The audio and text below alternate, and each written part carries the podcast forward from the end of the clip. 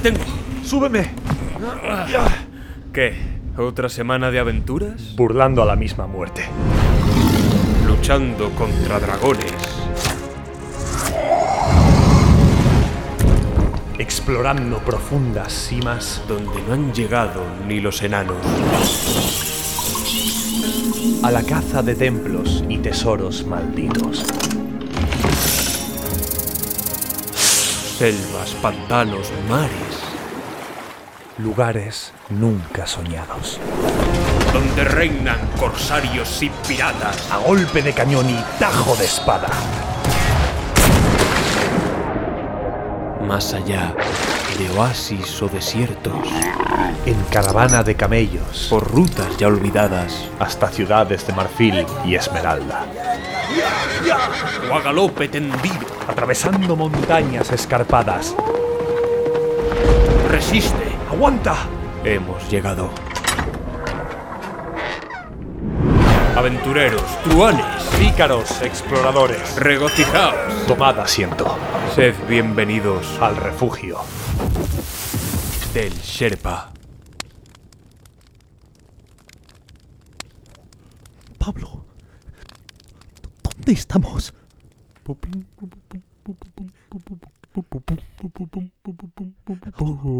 qué? ¿Por, por qué está tan oscuro?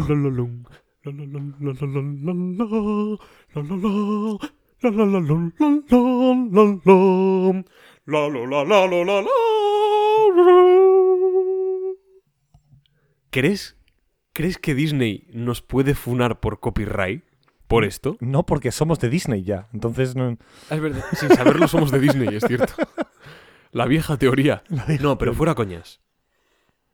¿Esto, ¿Esto lo puede detectar el copyright? Al final estoy cantando una canción, una composición comercial que está claro que no, joder. O sea, un- el- el- o sea, estaría divertido, pero el sistema, el, el sistema de copyright detecta pues ciertos picos y frecuencias exactas de, claro, o sea, no. A ver, si eres, buah, no sé, estaría guapo saber si es, si un grupo de personas que ponen voces y sonidos increíbles, perfectos, Claro. ¿sabes?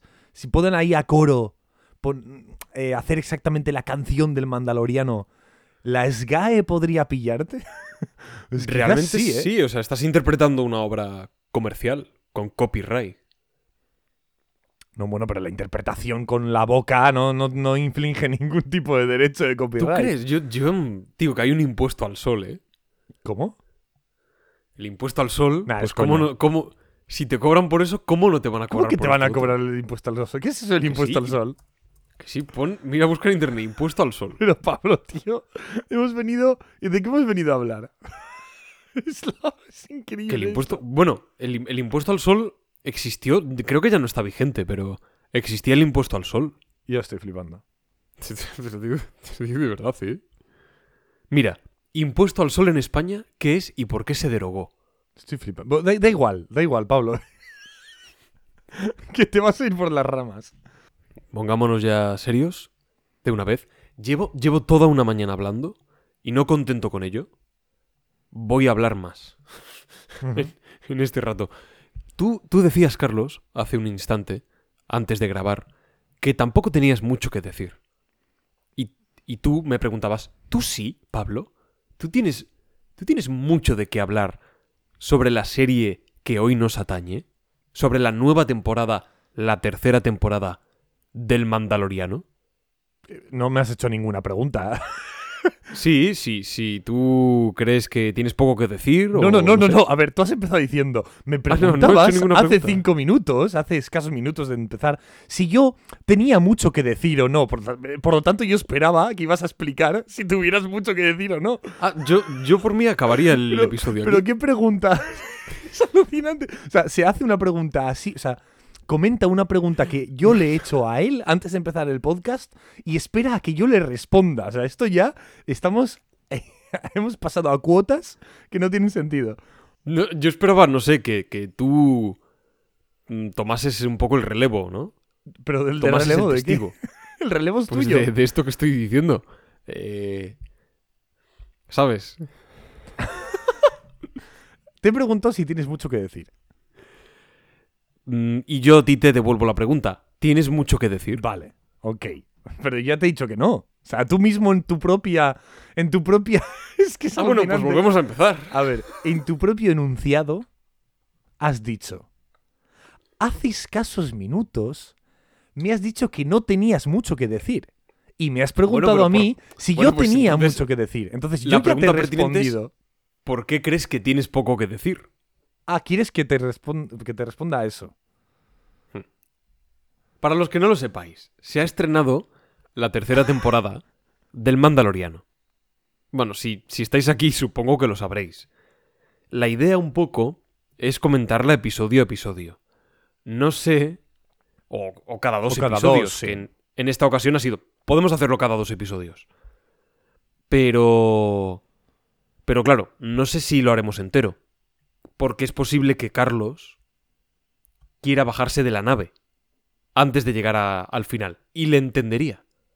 Le entendería. Con esto ya podéis intuir su opinión, ¿verdad? Es completa indiferencia, ¿eh? Por ahora, o sea, no sé. Bueno, ahora tengo un poco de indiferencia, ¿eh? Se han estrenado dos episodios. Primeras impresiones como titular. ¿Qué dirías? Ya sabes que me encanta preguntar esto. Es que es indiferencia absoluta, tío. ¿Sabes? El, el otro día estábamos hablando, no sé si te acuerdas, de la- estas películas, estas series que son malas de pelotas. Por un lado, ciertamente masoquista, merece la pena verlas. ¿Vale? Por la risa, por comentarlo con alguien. ¡Jo, qué malo es esto, por favor! ¿Vale? O sea, a veces merecen la pena.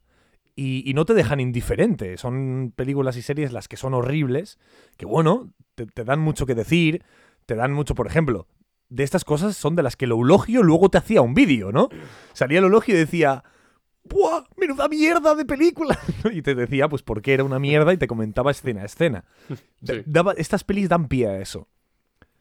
Lo peor para mí, y bueno, para, yo creo que para todo el mundo, tampoco hay que ser un lumbreras para, para llegar a esta conclusión, es aquellas obras que te dejan un poco indiferente. Que te pregunta alguien, oye, ¿qué tal la temporada? Y tú, "Eh, eh, ahí está. Esas, para mí, son las peores. Y para mí, a día de hoy, hay matices, que lo hablaré, o sea, creo que hay algún matiz, pero por ahora para mí esta es una de ellas. ¡Qué crudeza en tu prosa! ¿Qué, qué lápiz, qué lápiz tan afilado portas, ¿no? A la hora de, de hacer tu crítica, Carlos. A ti te está encantando. Te digo la verdad. Venga, dime la verdad. ¿Te imaginas que era suelto, que iba de farol? Que en verdad me parece lo peor que he visto en mi vida. Bueno, me podría esperar que, que, yo qué sé, que no te está gustando tanto, que el segundo no es tan bueno, yo qué sé. Por ahora, a mí la primera temporada del Mandaloriano me gustó. Me gustó bastante. ¿Hay algún episodio o hay algún momento dentro de algún episodio que me cruje algo más? Ajá. Sin estar mal, pero me cruje un poquito más, ¿de acuerdo? Aún así se disfruta y merece la pena. Y está bastante bien. La segunda temporada mejora. Lo que la primera ya hace bien, la segunda lo hace mejor y redondea esas... Bueno, esos bordes, digamos, esas puntillitas que podrían sobresalir demasiado en la... Es, es un, en la primera es un temporada. Cortar las puntas, ¿no? cortar las puntas, más o menos. De una manera u otra, es cierto que siempre que termino un episodio del Mandaloriano, tengo la sensación de que podría ser mejor. Como está, está bien, sí, está bien. A veces incluso está bastante o muy bien. Pero siempre me queda esa impresión de que "Mm, podría ser más redondo, aquí podría ser de esta manera, aquí podrían haber hecho tal cual para rematarlo. De igual manera que veo Andor y el margen de mejora es más pequeño porque Andor creo que es una muy buena serie, de forma más rotunda y de forma más diferencial respecto al Mandaloriano, pero sobre todo respecto al resto de cosas que ha hecho Star Wars en toda, en toda su historia. Entonces veo el Mandaloriano y en resumen esa es un poco la sensación que me puede invadir. ¿Quiere decir esto que no la disfruto? No. La disfruto y mucho. Y lo mismo le aplico a estos dos primeros episodios de la tercera temporada. He disfrutado mucho tanto el primero como el segundo. Hay cosas que podrían hacerlos más redondos. Hay elementos que podrían, digamos, estar mucho más y mejor relacionados con la trama principal y no resultar tan tan anecdóticos, tan pasajeros, livianos. Pero la esencia de- del Mandaloriano es la pura aventura. Es el puro divertimento, es la, la distracción del día a día para sumergirte en un universo distinto. Es entretenimiento, entretenimiento para mí en el mejor sentido. Entretenimiento hay muchas cosas, hay muchas series, libros, pelis, videojuegos que son entretenimiento, todos, en sí mismos. Te puede aburrir o no, te puede resultar mejor o peor, evidentemente, y aquí estamos para hacer una crítica, tanto objetiva como subjetiva, lo cual siempre es, es inevitable. Pero el Mandaloriano me parece un entretenimiento con mayúsculas, desde la parte subjetiva, por supuesto, y también, bueno, con, mis argumentos que, que aportaré. ¿Por qué recalco el concepto de entretenimiento? Porque es una de esas obras que de verdad te hacen sentir que estás en otra galaxia. Nunca mejor dicho, que estás explorando un nuevo territorio que en parte ya conoces, porque es Star Wars, pero te sigue sorprendiendo. Porque ves cosas que nunca habrías esperado ver en esta saga o que habrías esperado ver pero nunca te las han llegado a, mostrar de esta manera. El Mandaloriano siempre ha sido, desde su comienzo, y ahora yo creo que se reafirma todavía más, ha sido una serie muy libre, muy, muy libre.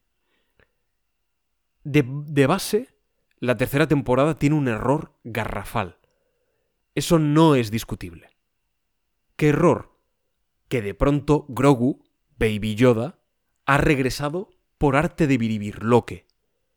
En el final de la segunda temporada se iba con Luke Skywalker y de pronto, en una elipsis bestial, regresa a nuestras vidas como espectadores. ¿Qué ha sucedido? Bueno, pues lo que ha sucedido es que hay que ver el libro de Boba Fett, serie con una crítica bastante mala, y que no suscita, al menos en mí, ningún interés, pues resulta que en esa serie hay tres episodios dedicados al Mandaloriano y a por qué Grogu regresa con él. Esto, mira, te lo digo de ya, esto es indefendible. Esto es indefendible. No, pero Pablo, está dentro del universo Star Wars, entonces hay que... No. No, por aquí, por aquí no paso. No paso por aquí. Ni de broma. No paso por aquí. No paso por aquí. No puede ser que para ver una saga, una serie, que tiene su propia entidad, que tiene su propio título, el Mandaloriano, ¿de acuerdo? Es eso, es el Mandaloriano. Breaking Bad, Juego de Tronos, Los Soprano, etc. No puede ser que ahora saques otra serie paralela que por muy relacionada, por muy relacionada que esté, ¿eh? me digas que, que no, que es indispensable para poder entender. No. No, perdona, pero no. Porque eso genera una narrativa caótica, atropellada, con un ritmo muy extraño, porque no hay una continuidad, ¿no? No, eso es un error de base. Y yo creo que, Carlos, estamos de acuerdo 100%. Bueno, yo te voy a decir más. Yo te voy a decir más. Eh, para mí, esa elipsis mortal no solo destruye ciertos, bueno, ciertos, ciertas lógicas de narración, ¿no? Del, del propio organigrama de una serie, ¿no? Sino que para mí eh, hace ineficaz toda la segunda temporada. Toda. Toda. Para mí la segunda temporada no ha existido. No, es una, no, no existe. ¿Por qué? Porque toda la segunda temporada trata sobre ayudar a Grogu, a buscar a alguien que le ayude con el tema de la fuerza. Lo consiguen, encuentran a Luke Skywalker. Toda la segunda temporada ha girado en torno a esta idea. Y en la tercera temporada es como si esto nunca hubiese existido. No, no, no hay. O sea, no. No ha llegado a ningún puerto la segunda temporada. A ninguno. Absolutamente ninguno. Y eso es indiscutible. Es indiscutible. Eso es, eso es una realidad. Es una realidad. No, no, no es. No, pero yo opino que sí, porque ahora Grogu sabe usar la fuerza. Me da igual, a nivel narrativo, a nivel de. de.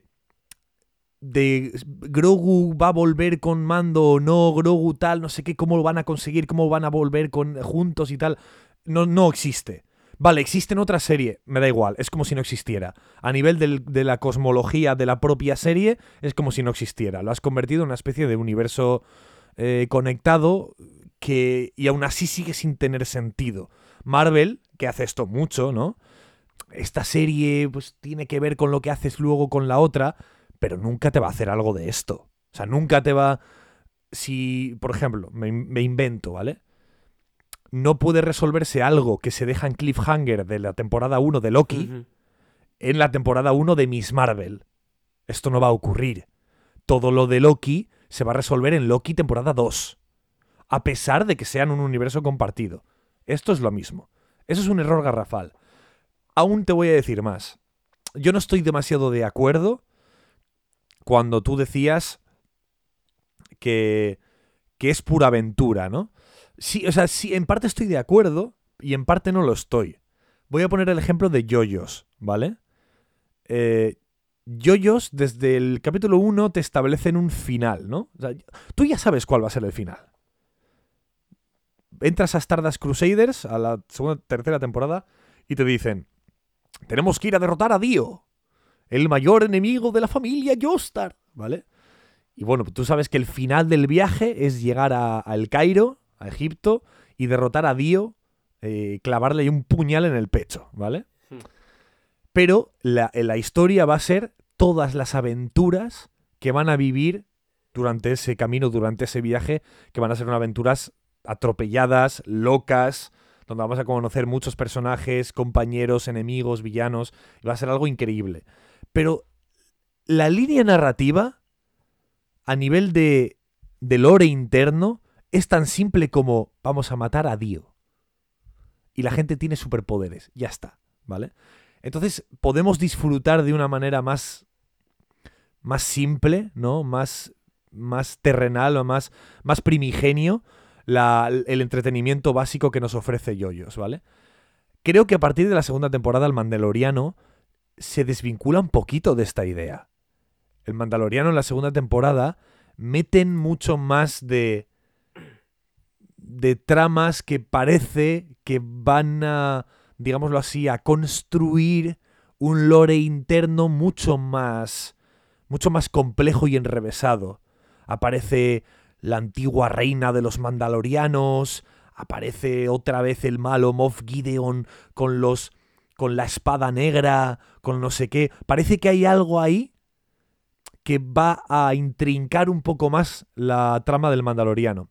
Y llegamos a la tercera temporada y otra vez volvemos a esta idea de no, aventuritas y aventuritas y aventuritas, que a mí me encanta, pero me da la sensación que el mandaloriano no sabe muy bien hacia dónde tirar. Como si en la segunda temporada pensaba tirar hacia un lado y se han arrepentido y han dicho, no, venga, vamos a volver a algo más sencillo, venga, simplemente aventurita tras aventurita, mientras hay una justificación, por supuesto, pero, pero aventurita tras aventurita, en vez de, en vez de como un final un poco más, más, más claro. No sé si me, est- me estoy explicando lo suficiente. Sí, sí, ¿Sabes sí, lo que te digo, no? totalmente. Creo- Totalmente. creo que parece que iba a ser algo más, más ambicioso, la segunda temporada de Mandaloriano. eh, más ambicioso a, a nivel de enrevesado. Y luego llega la tercera y es como si volvemos a la primera temporada, ¿no? Eh, me ha chocado a nivel de tono en este sentido. Y me ha chocado también, bueno, tonterías, como detalles como que un personaje de repente mencione, ah, has venido aquí por Boba Fett. Y es como, perdón, o sea, ¿de verdad también para este comentario necesito ver Boba Fett para entender este comentario? Me, me da la sensación de que se está convirtiendo en un producto del multiverso de Star Wars no del todo, porque Mandaloriano, y, y hay matices y lo vamos a comentar, pero veo esos detalles, ¿no? De, de se está convirtiendo cada vez más en un producto de, de marketing, de, de, de juntar otros universos del propio Star Wars, más que en una cosmología propia, ¿no? Yo, en gran parte, fíjate, la veo una serie muy libre. No sé hasta qué punto. eh, por cierto, ¿has visto el libro de Boba Fett? No. Ni, Yo ni tampoco. pienso verlo. No, no, yo tampoco, no pienso verla.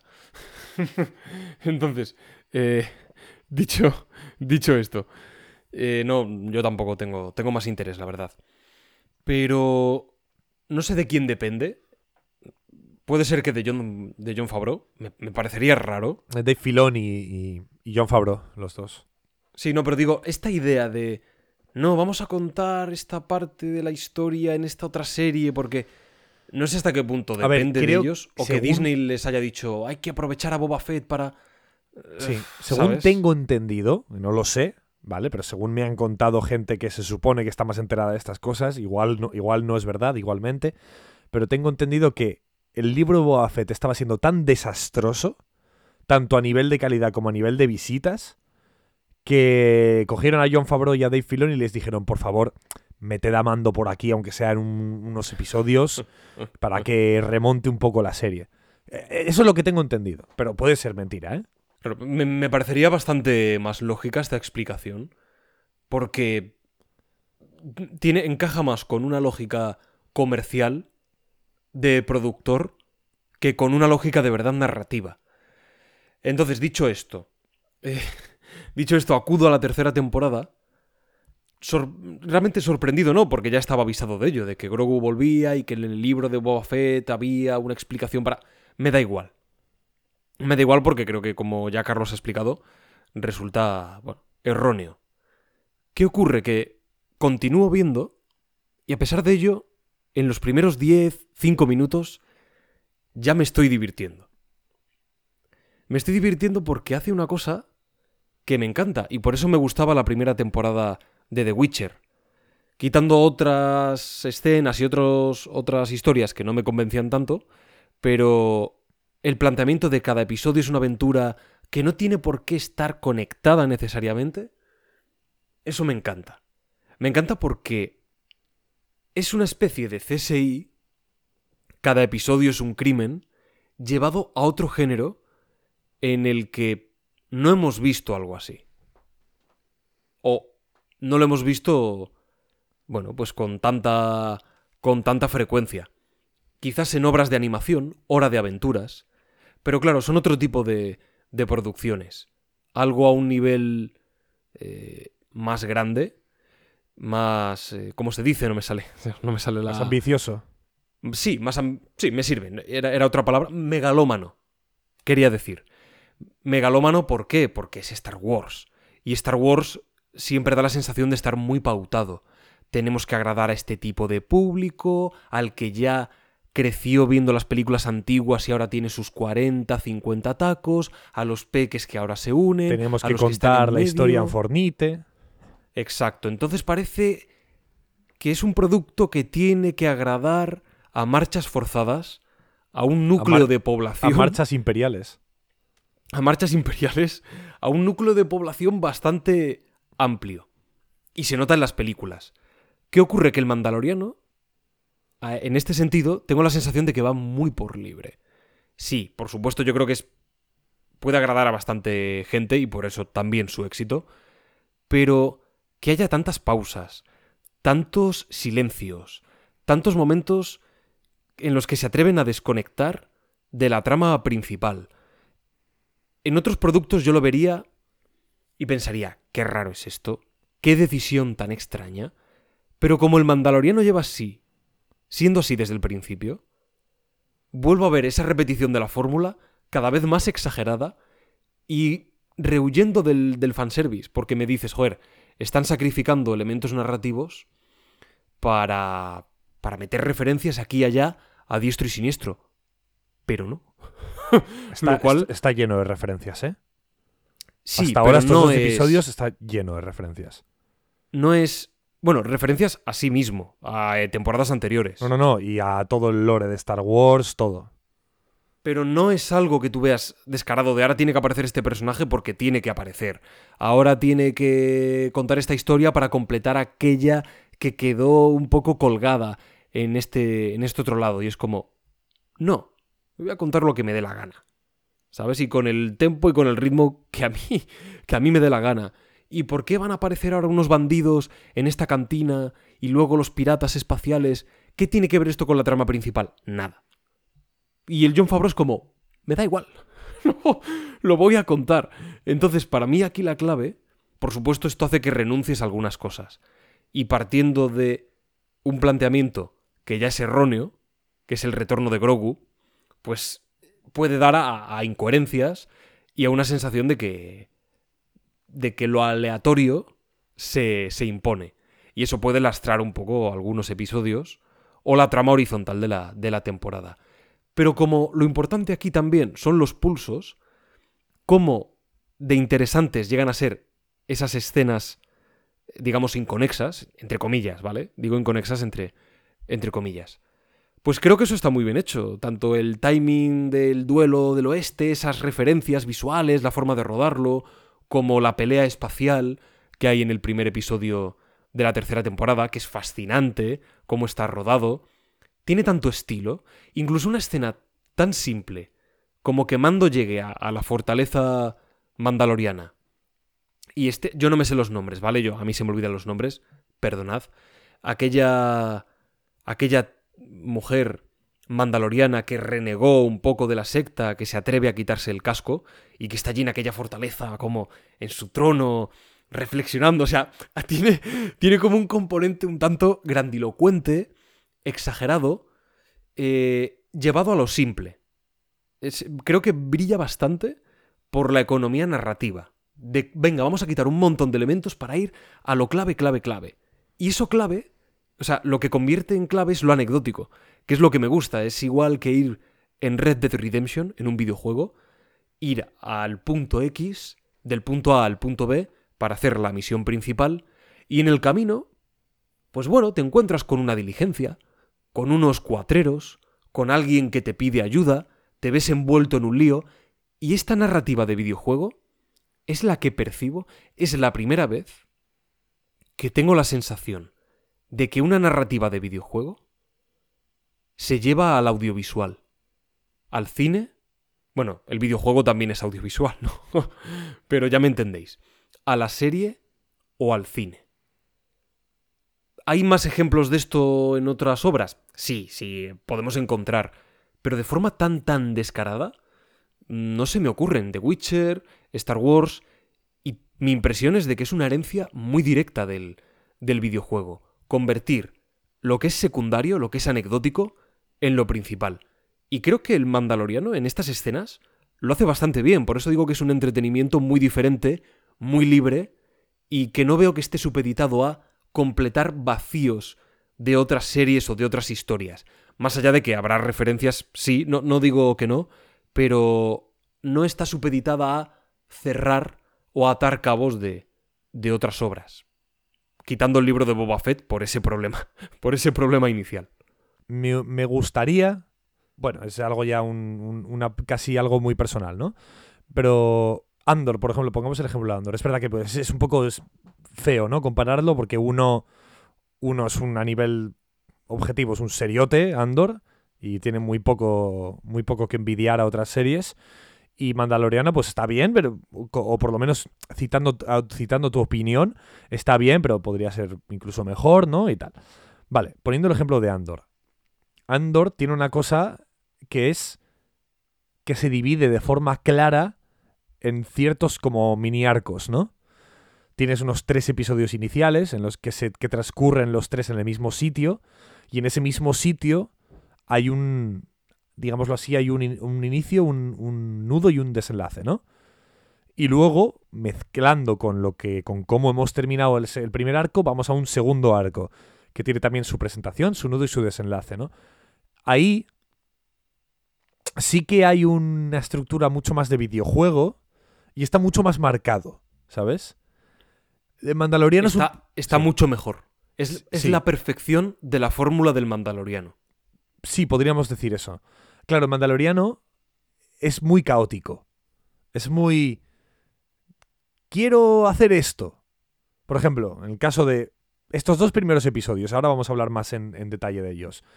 De- después de esto, si quieres, empezamos ya con el primero. Después de lo que digo. Eh, Din Djarin quiere llegar a X sitio, por X cosa, ¿vale? Y para llegar a X sitio por X cosa, que llegan al final del segundo episodio, ¿vale? Van a ocurrir cosas. Pero me da la sensación de que las cosas son como muy caóticas y a veces como muy para a veces para poner el tic en el en el en la checklist, ¿no? Sí. ¿Has visitado ya a la mecánica esa? Misión secundaria No- para subir nivel. No lo has hecho, ¿no? Pues venga, pues hazlo. Checklist. Un tic. ¿Por qué narices visita a la mecánica? ¿Por qué? Para que le den el robotito. Por ahora el robotito no sirvió para nada. Me imagino que luego se justificará. Espero. Porque hay un rato de escenas en el que el, el Din está obsesionado con recuperar un robot que ya le están diciendo mil veces que no se puede. Y al final se tiene que conformar después de un episodio y medio dando la tabarra, porque da la tabarra, con que quiere el maldito robot de las narices, al final le dice, no, no, es que no se puede. Toma este otro. Ah, pues me llevo este otro. O sea, de verdad tanta tabarra para que al final te lleves a este otro robot. De verdad tanta tabarra para ir con la mecánica que no está por ahora, no está justificado de ninguna manera. No sé, está, me parece todo como muy inconexo, ¿vale? Eh, lo de los piratas espaciales está guay, pero por ahora es, es- es totalmente inconexo. ¿Sabes lo que te digo, no? Sí, sí. No, no, no. Y posiblemente, a lo mejor luego lo, lo recuperan. Pero es posible que sea así de inconexo y ya está.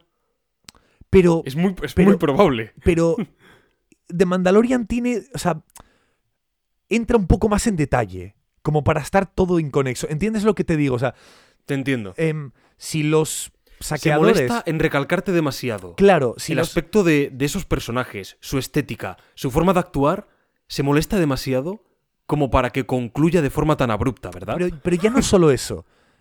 Eh, Me parece muy bien que tú, por ejemplo, eh, en Andor se hace esto, ¿no? Pero, bueno, me parece muy bien que tú digas, mira, estos se funcionan así, andan así, hablan así, disparan así. Me parece muy bien, no me parece mal. Pero es que luego te presentan no solo eso, sino que te presentan a un personaje que es el rey de los piratas espaciales, aparece, cruza unas palabras con Mandalorian, le ense- enseñan cómo, cómo se escapa de él y el otro se cabrea. Hombre, este tipo de detalles ya prácticamente parece que me estás diciendo que este va a ser el villano de la serie. Casi parece que me lo estás presentando como tal. Casi parece. Y por ahora, pues es algo que parece completamente inconexo. Y luego quizás lo está. Pero no está presentado lo suficientemente como para que parezca. eh, el, como para que sea el malo de la temporada.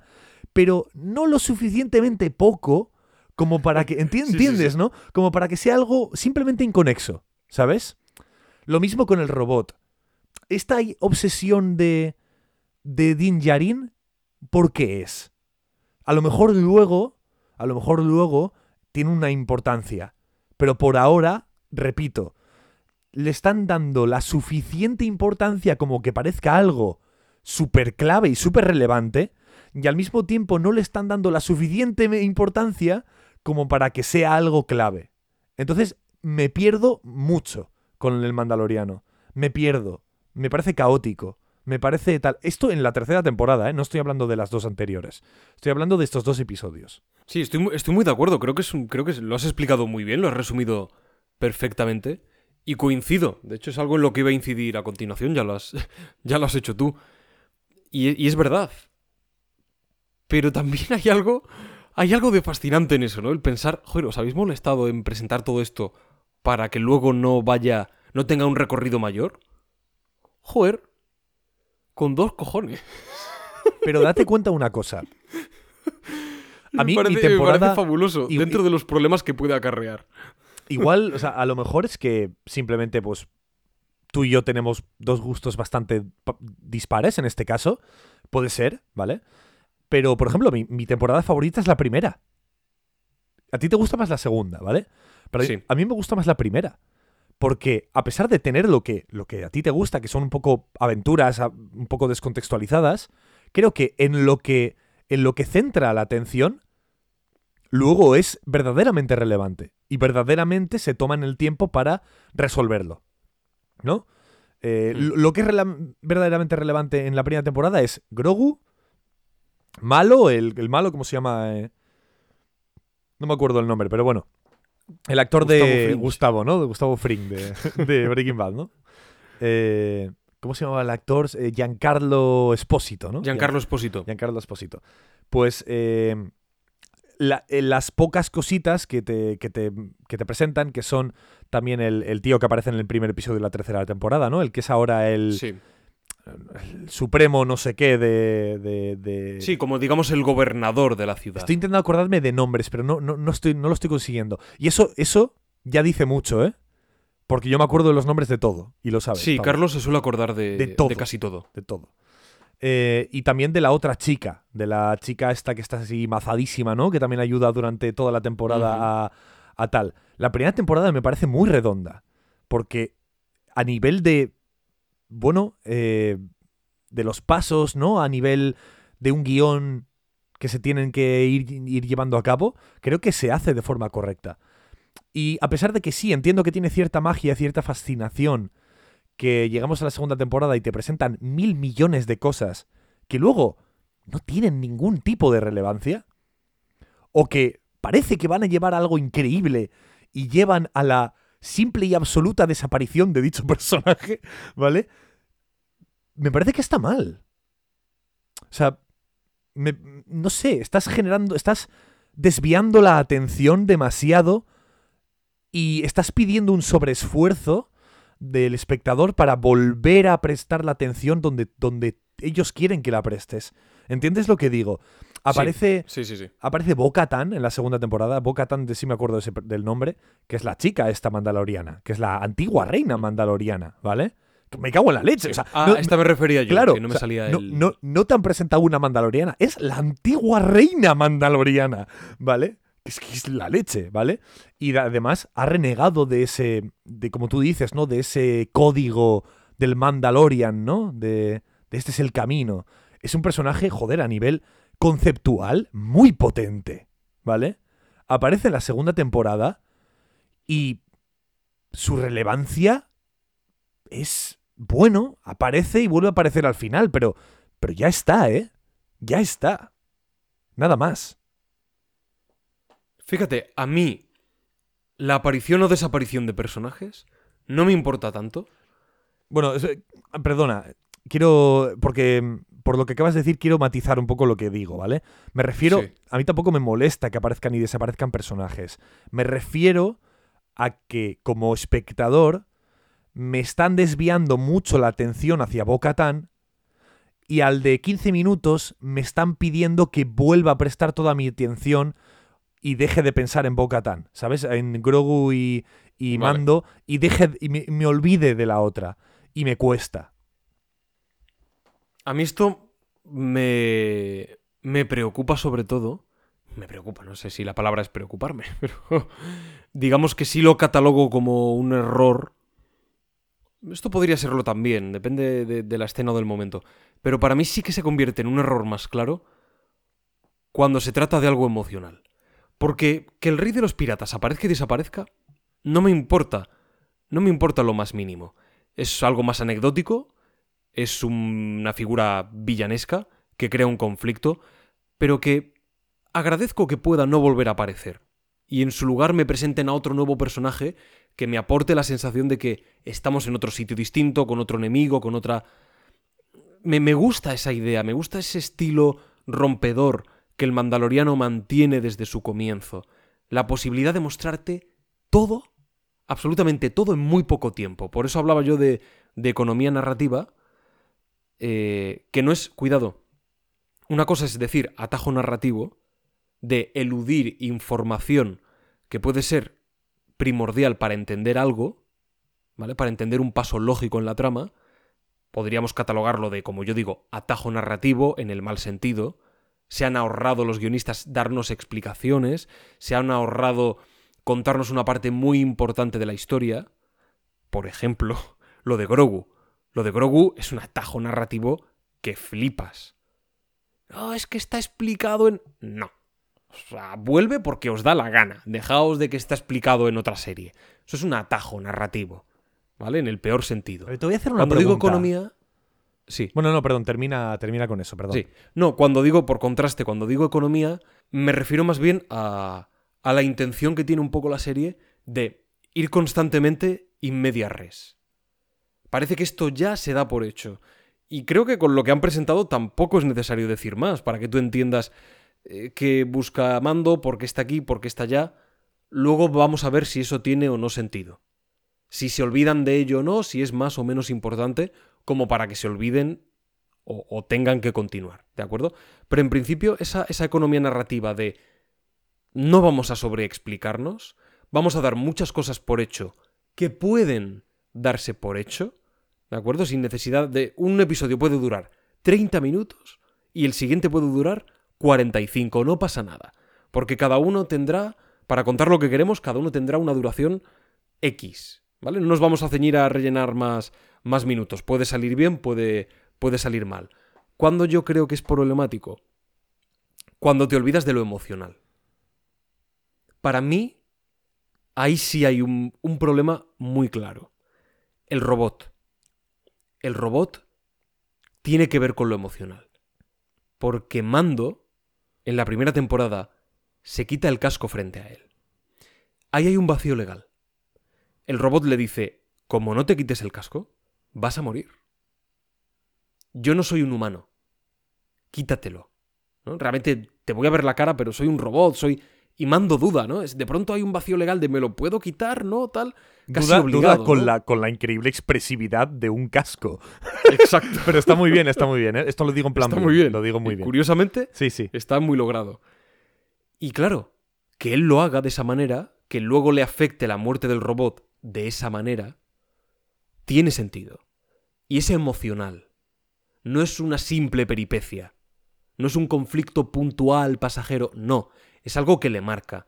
Y por eso él insiste en recuperar a ese droide. Porque le marcó, porque siente que de verdad puede confiar en él. Que se olviden de esto, por ejemplo, que conecta con lo emocional, esto me parece un error.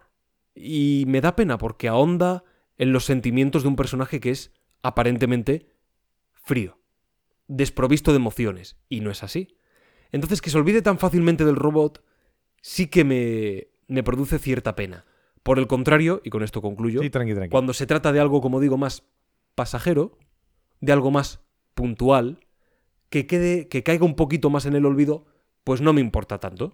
Puede ser fruto, como digo, de esa economía narrativa para contarte lo que de verdad les interesa a nivel de entretenimiento, de peripecia, eh, de conflicto, conflicto más físico, ¿no? Una escena de acción, una pelea, una batalla. Me gusta esa, esa idea, pero no me gusta cuando emplean también la... em, ¿Cómo lo he llamado, Carlos? El término, se me ha olvidado. El... La, la economía de. Economía. Eso, economía narrativa. Cuando la emplean con lo que tiene que ver con, con lo interno, con el desarrollo de personaje, porque eso sí que creo que no es prescindible.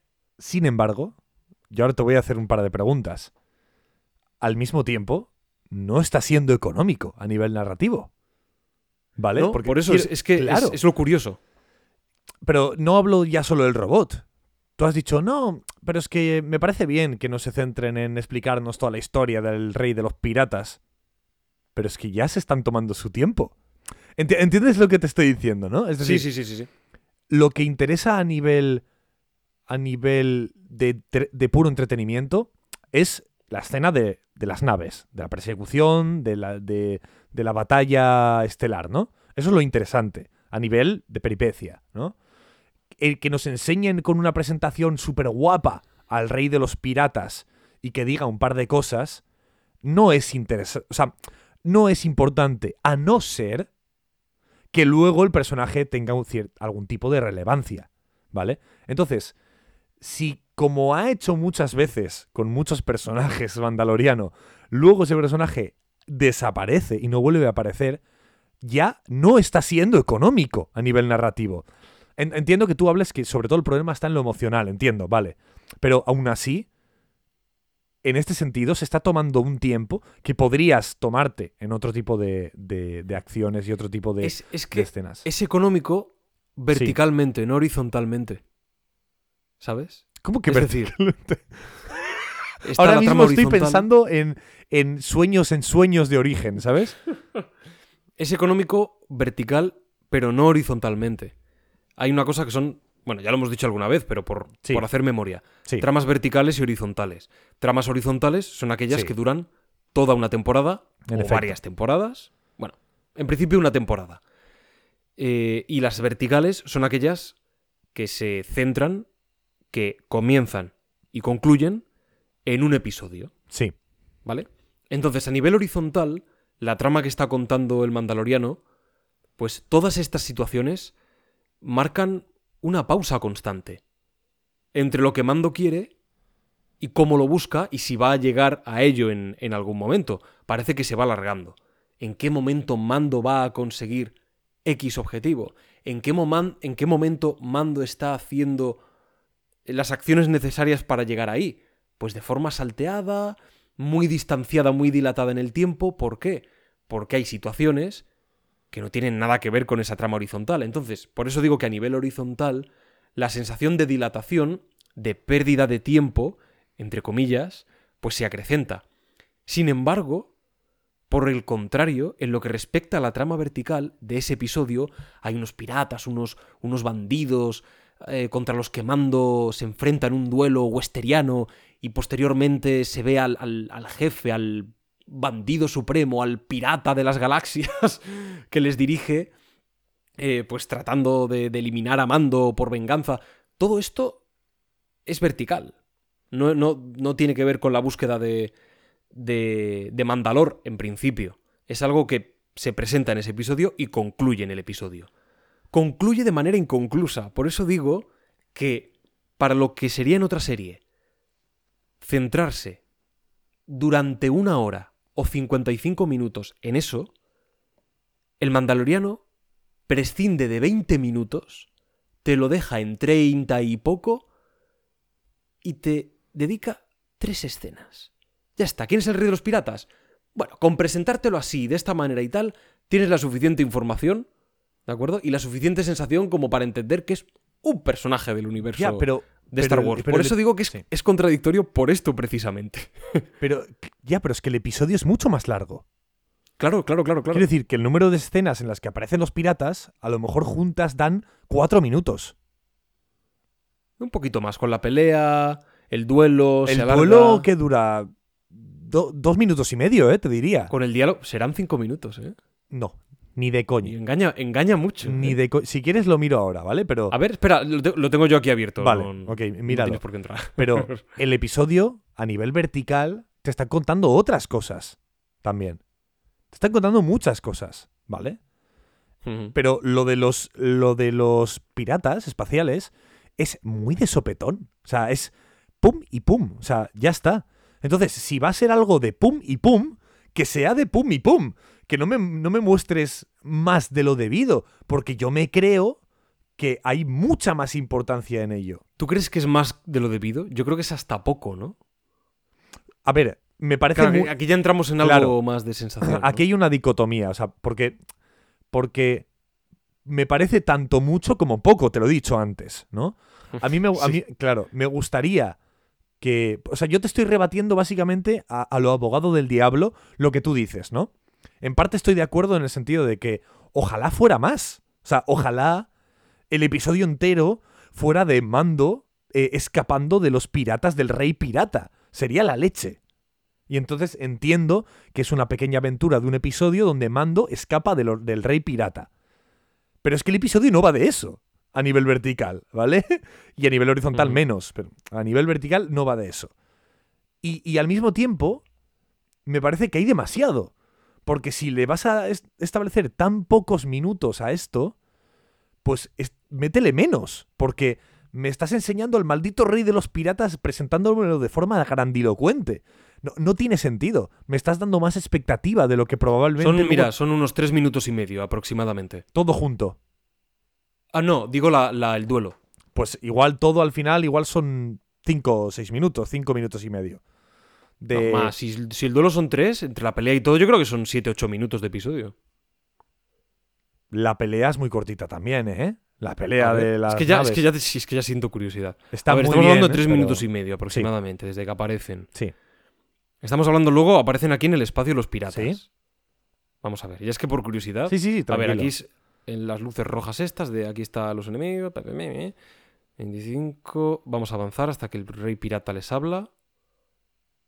Y aquí Mando huye, ¿vale? Es el momento en que dice: ¡Que te den, rey pirata! Vale. ¿Cuánto ha sido eso? Mira, 8 minutos y medio, 9, más o menos en total.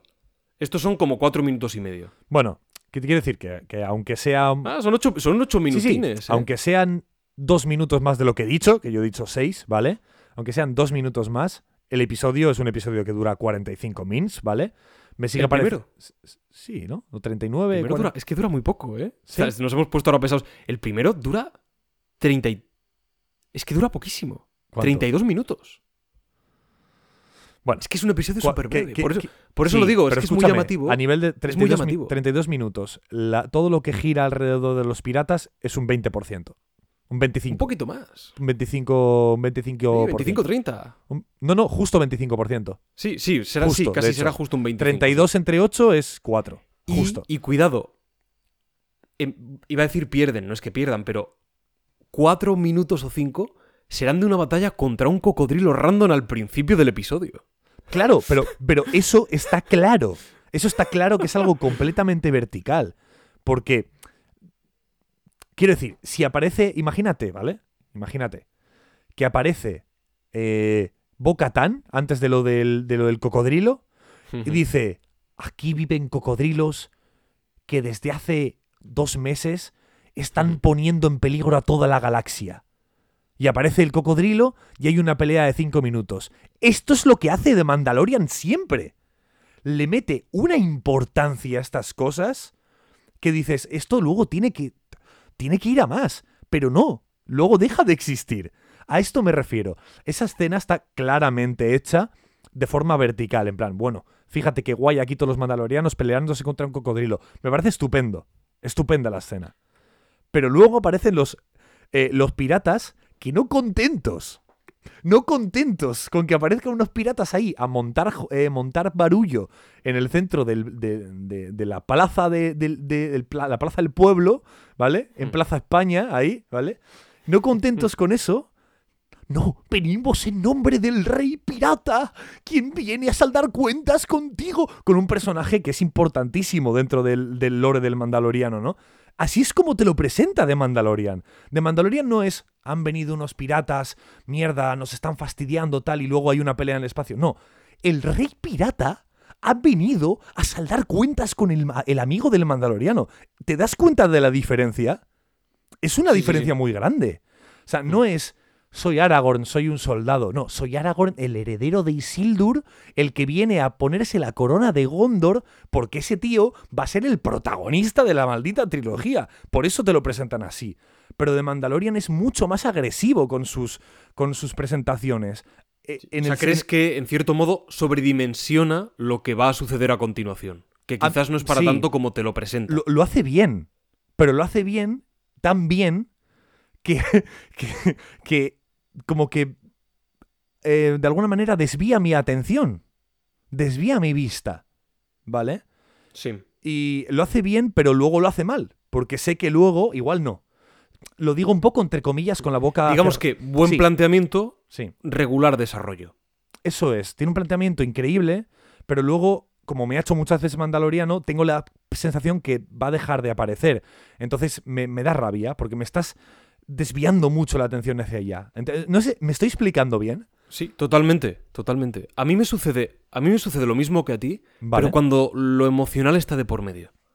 Vale. En, en lo emocional sí que me afecta porque creo que eso no se puede desligar de un personaje. No puedes ignorar eso porque forma parte de la esencia de la propia persona. En la ficción y fuera de la ficción. Porque los seres humanos somos. somos así. Dependiendo de qué ficción hablemos, claro. Pues puede haber ejemplos de, de lo que digo y de lo contrario. Pero el Mandaloriano nos ha enseñado que es así. Y que Mando, incluso, incluso Mando, puede tener emociones. Y las tiene, de hecho. Entonces me sucede lo mismo que explicas.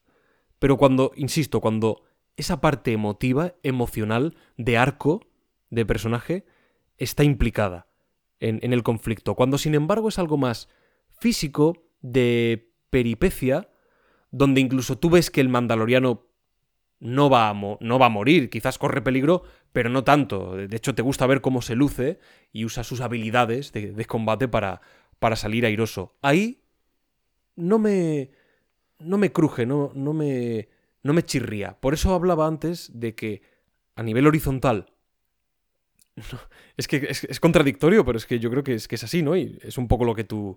lo que tú estás diciendo.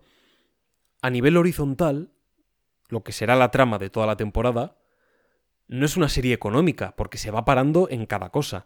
Sin embargo, para lo que en principio te contaría a nivel vertical en ese episodio, como haría otra serie, para, mí, para ti a lo mejor se detiene demasiado, para mí no tanto. Quizás ahí está un poco la, la diferencia de, de una percepción. Por ejemplo, No, no, no, no, no es tanto eso. el ¿eh? Mandaloriano. Concluyo. Sí, con- sí, sí. el. Mandaloriano. En manos de otro guionista o en otra.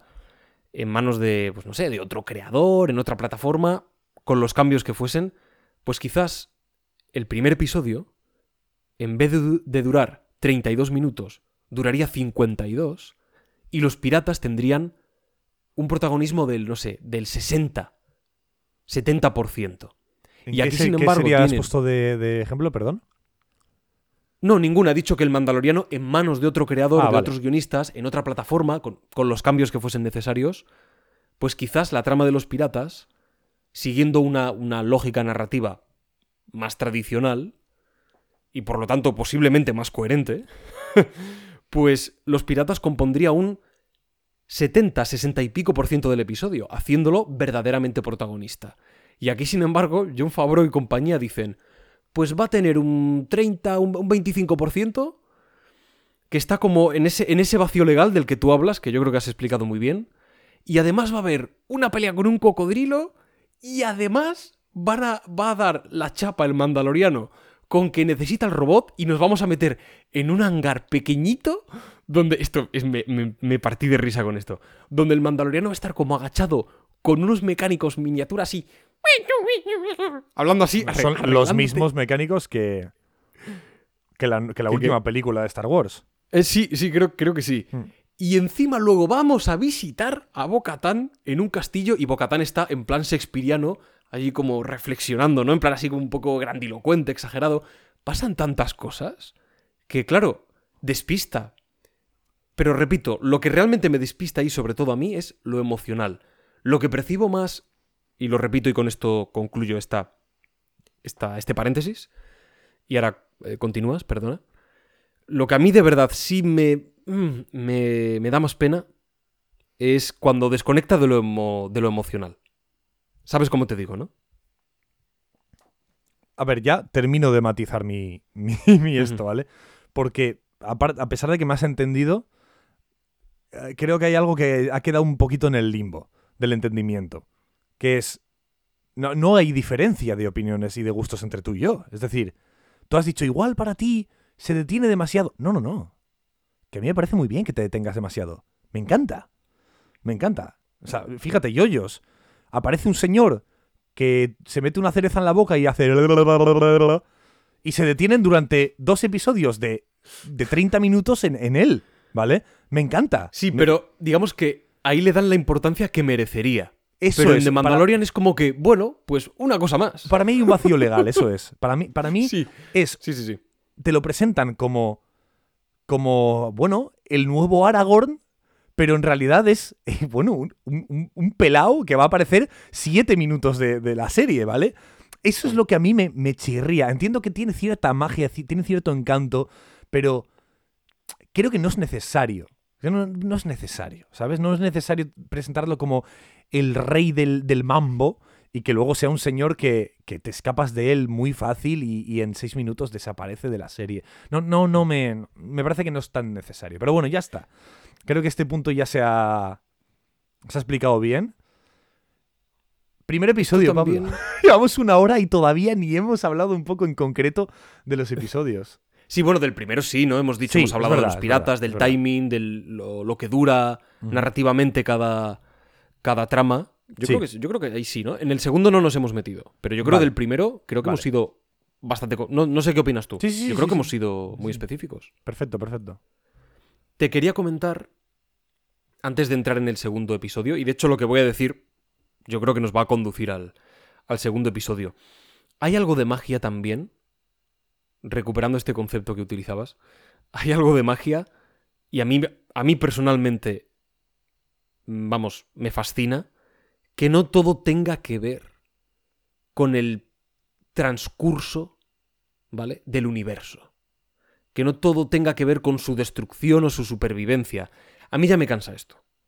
Y me cansa un poco en todas las obras que suelo ver. Ya sea Marvel, saga de la que no soy fan, ciertamente, ya sea en Piratas del Caribe, en...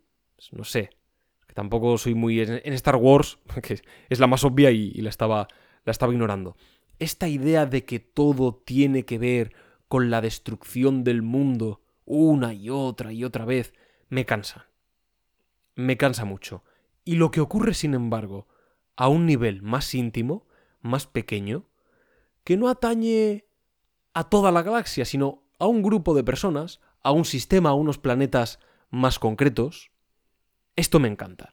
Y por eso también me gusta el Mandaloriano, ¿no? Porque cualquier atisbo de grandilocuencia no, lo cortan de. lo cortan de raíz. No, esto tiene que ver con esta secta, con los llamados mandalorianos. Tiene que ver con. concretamente con este mandaloriano.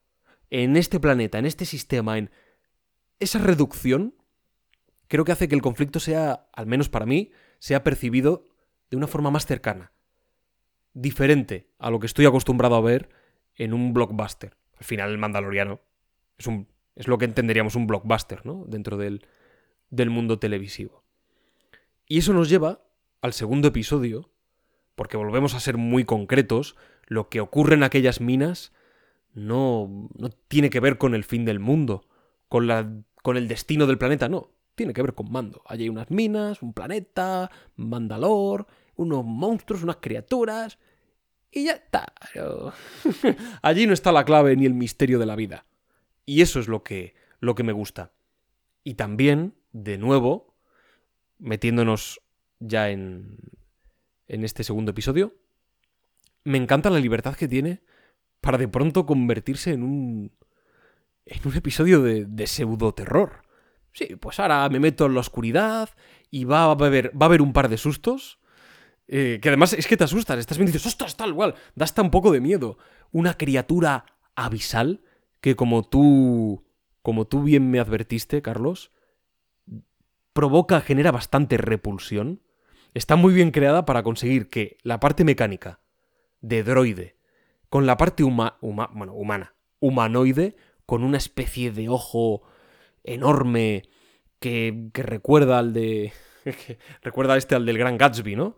Ese el ojo de Dios que todo, que todo lo ve, con venas hinchadas, amarillento, ese contraste entre una cosa y otra para crear a la criatura, creo que es, es fascinante. Es un episodio casi de, de terror. La libertad con la que cuenta John Favreau me, me encandila. Es lo que más me atrapa de, de Mandalorian. Sí, no, no, es lo, te lo dije, que parecía un slasher. parecía, bueno, el, el protagonista secuestrado por un señor ahí que le empieza, le ata a una especie de, de- de jaula que le empieza a sacar sangre, ¿no? O, o sea, una, una movida loquísima, que parecía eso de repente... Que es, es casi desagradable, ¿verdad? Sí, hombre, es muy desagradable. Y la criatura está muy bien hecha, ¿eh? Cómo se mueve los movimientos para dar repelús de verdad, ¿eh? Sí, sí, para, sí. ostras, de decirme, ¿qué, ¿qué coño es eso? ¿Sabes? Tiene un poco de body horror, un poquito. Sí, de hecho, de hecho, yo tengo mucho interés de que, saber qué es eso. Te lo juro, tengo Pues mucho ¿sabes qué? interés. Que ¿Qué? nunca lo vamos a saber. Nunca lo vamos a saber, pero bueno, pero ahí no, pero ahí no me importa tanto porque se, se deja Se deja claro, bueno, pues es una criatura rara que ahí vive y ya está. Pues no, no, no te lo presentan como el villano que va a destruir el universo, como suele hacer de Mandalorian, ¿no? Sí, sí, sí. Pero, pero te lo presentan como lo, pues como lo que es, una- un bicho raro. Pero a nivel de diseño, como suele acostumbrar, eh, iba a decir Dark Souls, pero bueno, también, también acostumbra Dark Souls a eso. Pero como suele acostumbrar a Star Wars, a nivel de diseño son... Todo, todo lo que diseña está como... Es muy interesante, ¿no? Da, da, da cierta curiosidad. Sí, y me gusta que al menos Boca Tan parece que vaya a tener más importancia, ¿no? Porque, bueno, me calla un poco la boca, un poquito, de, de todo lo que he estado diciendo. No sé, ¿qué opinas tú de eso? A mí me, me vuelve a resultar fascinante que tengan las narices de decir, el mandaloriano es el prota. E- Y es cierto, ¿no? No, no, no estoy diciendo. No estoy diciendo nada raro. Ni estoy descubriendo aquí las Américas. Mando es el prota junto a, a Grogu. eh, Pero bueno, especialmente la figura de Mando. Que es, más activo que Grogu. Se llama The es- Mandalorian, sí. Claro, exacto. Y Grogu es un ser un poco más indefenso que no puede tomar parte tan activa en, en muchos de los hechos. Oye, lo de Grogu, o sea, el, el empeño que le ponen en que Grogu sea la mierda más mona del universo. es o sea, increíble. Quiero decir, si me dices que la serie ha costado, me invento, ¿eh? 200 millones de lereles, ¿vale? Y 150 han ido para la peña que trabaja alrededor de que Grogu sea mono, me lo creo. O sea, el, pero te voy a decir más, el cómo se mueve con las patas, el cómo mueve los deditos, el cómo eh, pestañea, el cómo mueve las orejas. O sea, ahí hay un trabajo. Hay un trabajo de este bicho tiene que ser la mierda más entrañable que has visto en tu, miser en tu mísera existencia. Es, es, es, es pelotuda. O sea, es increíble. Creo que en la mayoría de escenas, no creo que en todas, pero creo que en la mayoría es un animatrónico, ¿eh? No, no, no, sí, se nota un montón, se, se nota un Sí, montón. creo que en el... A ver, a- cuando pega saltos a lo Jedi, pues claro, será CGI. ¿eh? No, no, no, no, no, no, no, no, no. ¿Cómo, cómo? Yo, se nota un yo noto un montón que es, que es un muñeco volando. ¿Tú crees que sí? Estoy, estoy Lo tan habrán hecho para seguro. que... Me parece estoy muy loco tan eso, ¿eh? seguro. Pa- Pablo, mírate las escenas otra vez. Literalmente es el muñeco volando, se nota un Sí, montón. es el muñeco volando, pero yo creo que lo habrán hecho con CGI eso. Bueno, puede ser. Yo ta- también es verdad que yo soy muy malo viendo ver, eso, pero Si a yo- catapultan a un muñeco literalmente, inmediatamente es la mejor serie de la historia. no tiene por qué estar catapultando, puede ser con un hilo, ¿no? En plan, lo sacan y, y- ¿no? y vuela. Me parece maravilloso. Este tipo de cosas a mí me fascinan. El que utilicen elementos tan reales en combinación con otros que no, que no lo son y no, no pasa nada. Creo que el Mandaloriano tiene esa, esa esencia que tenía Star Wars en su inicio y que tienen pues otras tantas sagas clásicas y películas de aventuras y, de fantasía más tradicionales. Y Mando lo, lo mantiene y me, me fascina. Creo que, es un, creo que el Mandaloriano es un gran ejemplo de combinación entre el CGI y el escenario físico, el atrecho, el vestuario y el, y el maquillaje. Es lo que realmente nos enseñó el Señor de los Anillos y que pocos han llevado a cabo. Exactamente, exactamente. Creo que son. Me gusta por eso también, disfruto mucho del Mandaloriano, porque hay una parte ya no solo técnica, sino muy artística detrás de, detrás de los escenarios eh, que se ven. Sí, pero, Pero más allá en, de- en el tema de Grogu, como es Disney, como es Disney y Mm. Star Wars, siempre tienes esa duda, ¿no? De, claro, han metido tanto trabajo a Grogu porque te vende peluches, Ah, Está claro. te vende mochilas, te vende estuches, te vende figuritas de Lego. Porque claro, Grogu, date cuenta de una cosa, y esto, esto es, que, es que no es casual. Grogu, No, no es Grogu- nada casual. Grogu no va andando. Grogu va en, un, en una bañerita de metal para volar. ¿Tú de verdad te crees que la bañerita está puesta en plan porque... Bueno, por- está puesta por, do- Increíble. por dos cosas. Porque a nivel visual es mucho más fácil, ¿no? Porque no tienes que mostrar todo el rato a Grogu andando, como porque es un animatrónico, tiene ahí un trabajo. Sería ¿Y por qué- demasiado lento. Y porque además te pueden vender aparte la bañerita de Grogu en formato Lego para que la construyas, ¿sabes? Es que esto todo está muy... Yo esto me lo creo. ¿eh? Claro, Yo claro. me lo creo. No, no, es que es la leche. O sea, ahí hay un trabajo de, de... Lo que pasa que luego te viene John Favreau y dice, vamos a aprovechar esto para que dentro del- de la serie, pues esté muy bien justificado y parezca que esto no está hecho por tal. No es como en la segunda película de la, de la nueva trilogía, ¿no? de, Uf, de Star sé lo que vas a decir. sí. Que aparecen bichitos pa' ahí porque sí. Porque sí, porque es un, como es un nuevo planeta, vamos a mostrarte lo monos que son los bichos aquí para que te compres 10.000 peluches. Pero aquí, aquí Grogu es un personaje eh, trascendental, es imprescindible, ¿no? Y, entonces, y aprovechan y le meten todas estas características para que a nivel narrativo esté muy bien justificado y mejore al personaje, tanto de forma visual como de forma narrativa. Pero al mismo tiempo Disney hace... se frota las manos y dice, te voy a vender Totalmente. la bañerita azul, la bañerita amarilla, al Grogu con el pañuelo verde, a Grogu con... Me lo estoy inventando, ¿eh? Es que, es que son, son unos genios.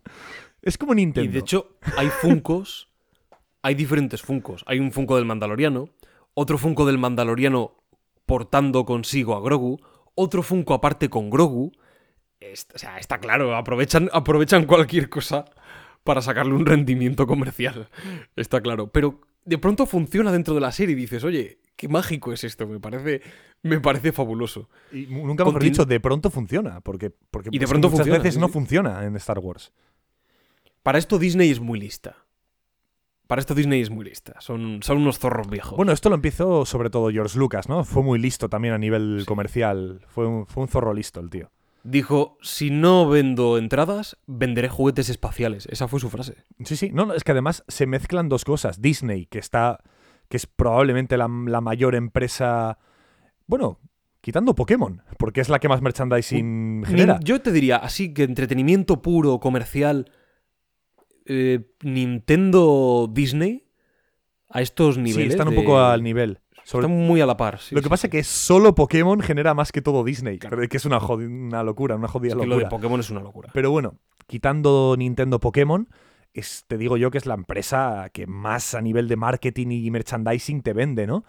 Y, y se, se ha mezclado con una compañía que es Lucasfilm, que desde el principio ha sabido venderte estas cosas, ¿no? Que ha dedicado su desarrollo a venderte muñequitos y tal. Y se han juntado las dos, ¡boom!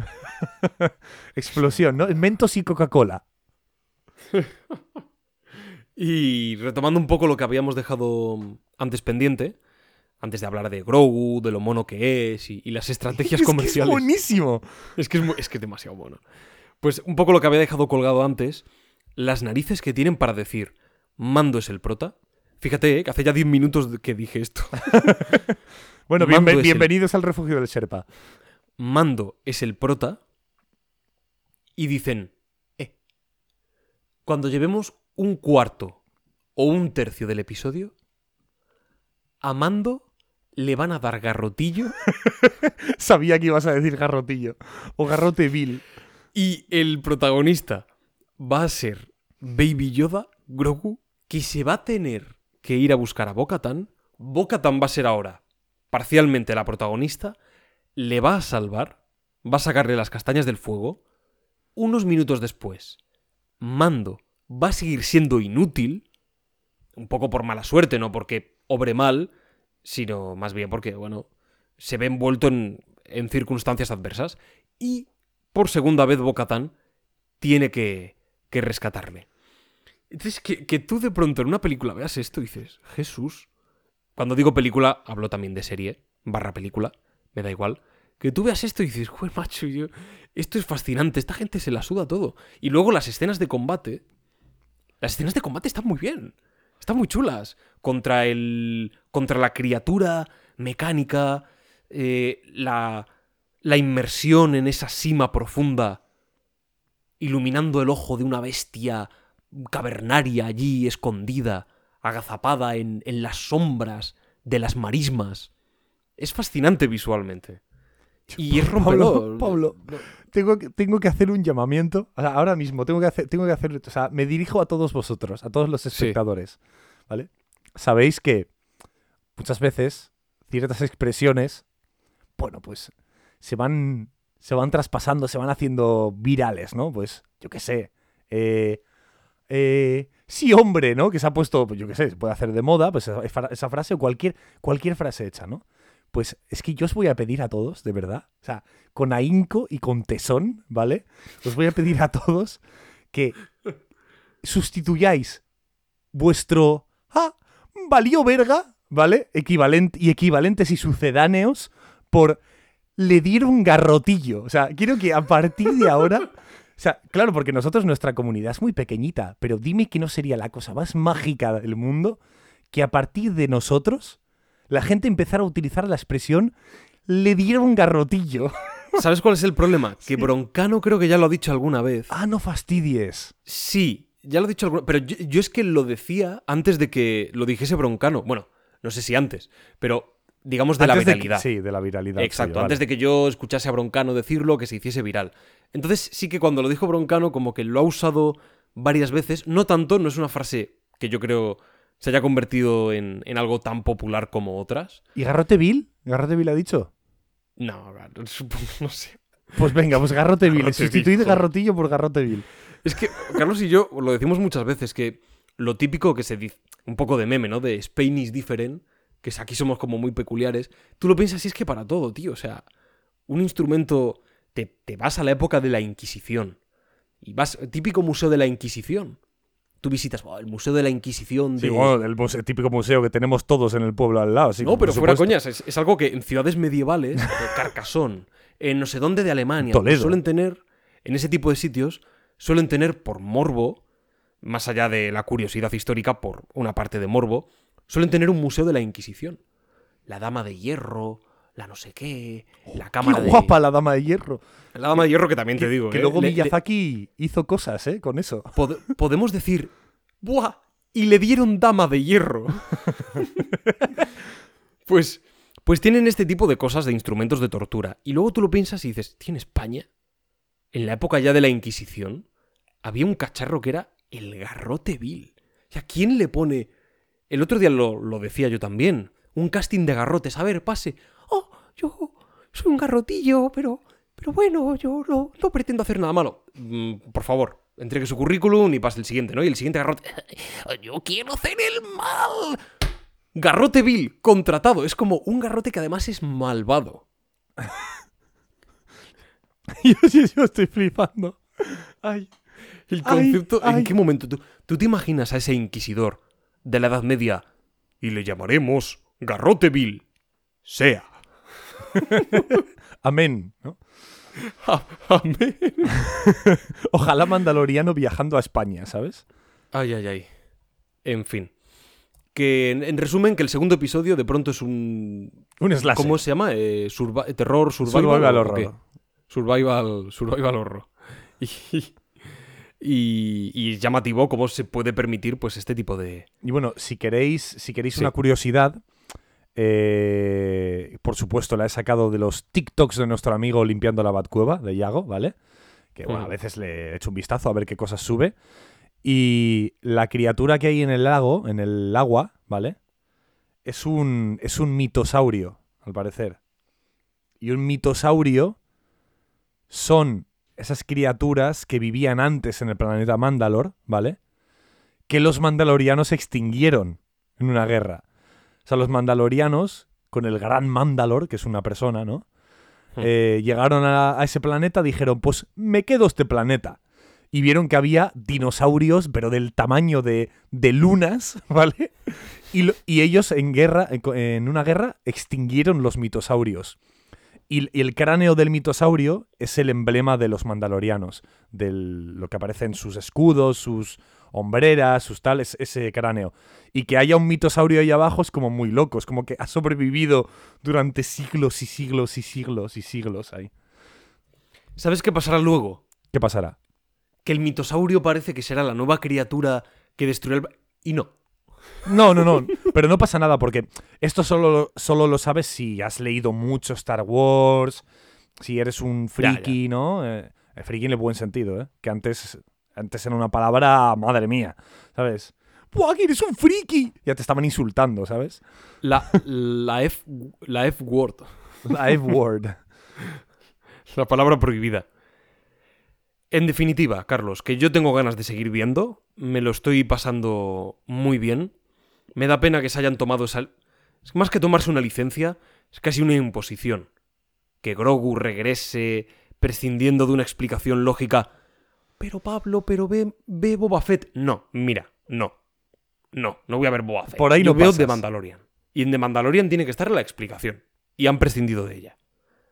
Por motivos X, pero, pero han prescindido de ella, por desgracia. Y aún así, quiero seguir viendo.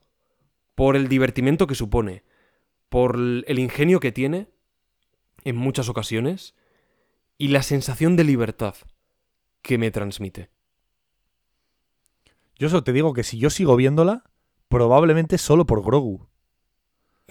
Para ver qué monerías hace. Es que es, que es monísimo. Es que hay, hay planos que son simplemente vamos a mirar la cara de Grogu, abre un poco la boca, mueve un poco las orejas y hace. "Ah". Y ya está, hace ese ruido, ¿sabes? Hace. "Ah". Y ya, ya- Solo esa escena ha merecido la pena. Ya Cuando está. coge al mecánico pequeñito y el mecánico le dice. Y le dice, Grogu, Grogu malo. Grogu malo. Ay, ay, ay. Es, es maravilloso. Es maravilloso. En bueno, fin, pues, pues ya, ¿no? ¿Se acabó? sí, yo creo que, yo creo que esta- estaríamos listos. ¿Se Una hora y veinte. ¿Se Ni abacó tan ya? mal. Madre mía. Se acabó. Se abacó. ¿Tú quieres seguir haciendo un repaso no semanal, pero sí quizás cada dos semanas del Mandaloriano? Y lo iremos viendo, ¿no? ¿Lo, lo vamos viendo o qué? Sí, lo vamos viendo. Y a lo mejor estaba mirando que aquí algún día... el primer análisis de los anillos de poder. Duró, nos duró dos horas y media. ¿Cómo? Ah, de los dos primeros episodios. Sí, sí, sí, sí, sí. Dos horas y Qué media. barbaridad. Es que cuando tienes mierda que meter, es mucho más fácil. Es mucho más fácil. Dos horas y media de los dos. No puede dos ser, horas y media. Te lo digo de verdad. Que sí, que sí, hombre. ¿Cómo que no puede ser si lo estoy mirando aquí? Tú, pero Evox, el algoritmo de Evox lo habrá, lo habrá trastocado. Y bueno, y te vas a reír, pero hay, hay algunos episodios de, que son solos que hora 40. Qué locura, tío. Había muchas cosas que decir Sí, había de los anillos de poder. Para bien o para mal, sobre todo para mal, había muchas cosas que decir. En definitiva, continuaremos viendo esta serie. Mm, al menos yo. Muy probablemente sigamos sacando análisis de cada dos episodios. Lo iremos viendo. Incluso si, yo qué sé, si tanto a mí como a Carlos nos parece que va empeorando. Yo creo que no. Pero imaginaos que empeora y nos decepciona, o al menos a mí, que soy el que más. el que más ahínco pone en verla y en, y en grabar este, estos episodios. Pues quién sabe, quizás se pueda hacer un taller del Sherpa. Ojalá que no. Ojalá que no haga falta. Cuidado, también se puede hacer un taller del Sherpa. Con lo que yo he dicho, me gusta la serie, creo que está bastante bien, pero podría ser mejor. Se podría explotar más todavía sus, sus puntos fuertes. Oye, why not? Bueno, pues nada, como siempre, tened cuidado ahí fuera, tened cuidado sobre todo en el borde exterior de la galaxia, no os metáis Que nos sigan, que nos sigan. Claro, no os metáis en una cima más profunda del planeta Mandalor y sobre todo, tened cuidado y no vayáis demasiado lejos del control de la República o del Imperio, porque os puede pillar el rey de los piratas galácticos. Así que bueno, seguidnos a nosotros en todas las redes sociales y seguidnos la estela de la nave de Mandaloriano. ¿Hasta dónde, Pablo? Hasta la cima del entretenimiento.